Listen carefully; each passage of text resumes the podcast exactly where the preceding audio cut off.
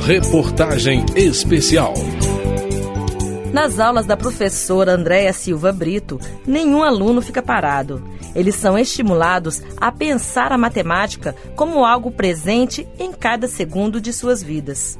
Andréa Silva Brito foi escolhida a educadora do ano 2008, a melhor entre 5 mil inscritos no Prêmio Educador Nota 10, promovido pela Fundação Vitor Civita.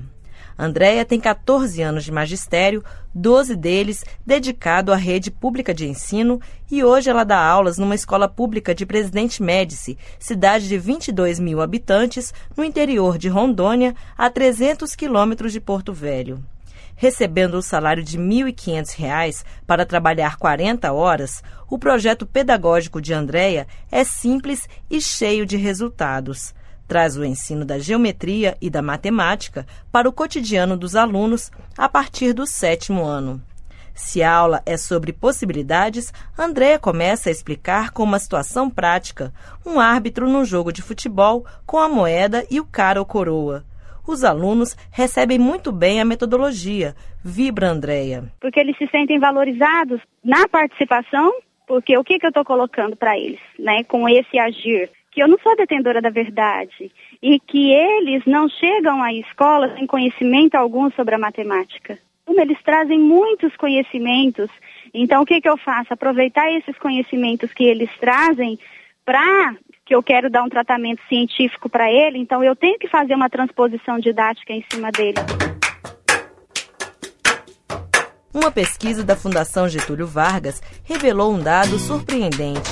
Dos jovens de 15 a 17 anos fora da escola, 40% disseram que deixaram os bancos escolares por pura falta de interesse.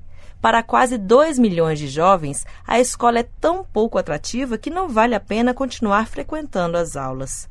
O educador Vitor Paro é autor de dezenas de livros sobre educação e professor aposentado da USP.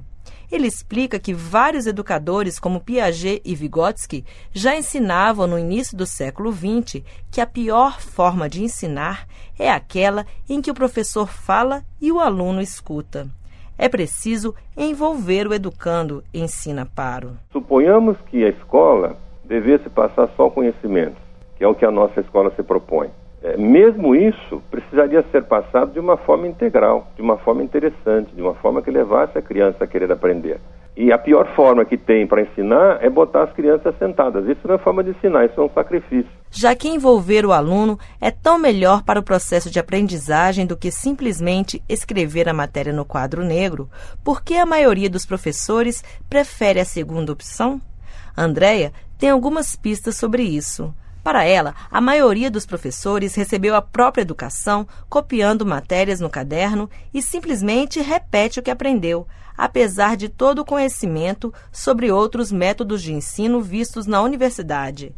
O educador Vitor Paro concorda que os professores sentem dificuldade em abandonar as práticas escolares que eles aprenderam quando crianças. É preciso conhecer essa criança só que o professor que está lá, ele passou por uma escola que também não conhecia criança.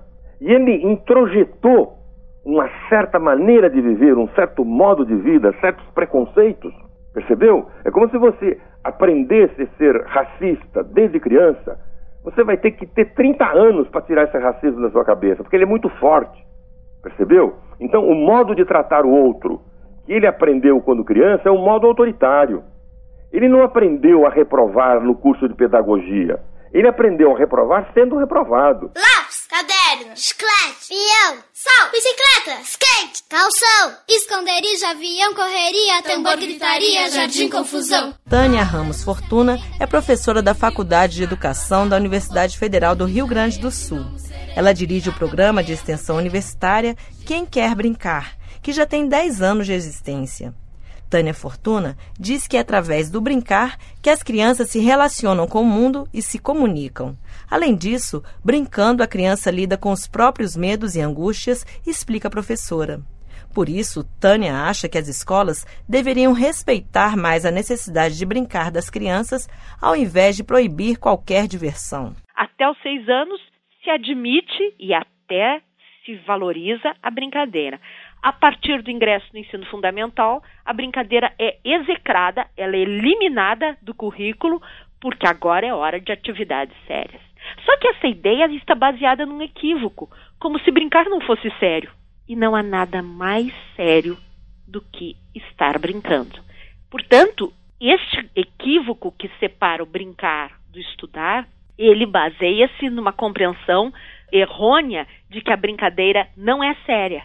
E também uma compreensão errônea de que estudar não dá prazer. Mas se nós conseguirmos combinar estas duas atividades, Bem, aí nós estamos realmente diante de uma revolução pedagógica. Vitor Paro também contesta a postura da escola ao separar o aprender do brincar. A criança só se prepara para viver se ela viver bem. E viver bem para a criança significa brincar. Então a escola precisaria ser, antes de tudo, um lugar onde pudesse brincar. Primeira coisa que as nossas escolas, baseadas em métodos jesuíticos ainda, do século XVI, XVII, a primeira coisa que faz é proibir a criança de brincar não pode conversar com outro, não pode conversar na aula. Que aula vagabunda é essa que não se pode conversar? Então veja, a escola está toda estruturada para um ensino totalmente atrasado.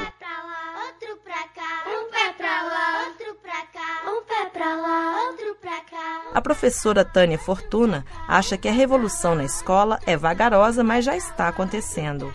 Ela lembra que existem exemplos espalhados no país todo, infelizmente ainda pontuais. E eu tenho tido a oportunidade de circular em muitos estados e no interior de muitos estados, tenho podido ver iniciativas que me dão muita esperança, que me enchem de confiança no fato de que existem hoje educadores firmemente convencidos de fazer a escola um lugar importante na vida das pessoas. Os educadores Tânia Fortuna, Vitor Paro e Andréa Brito têm a mesma opinião.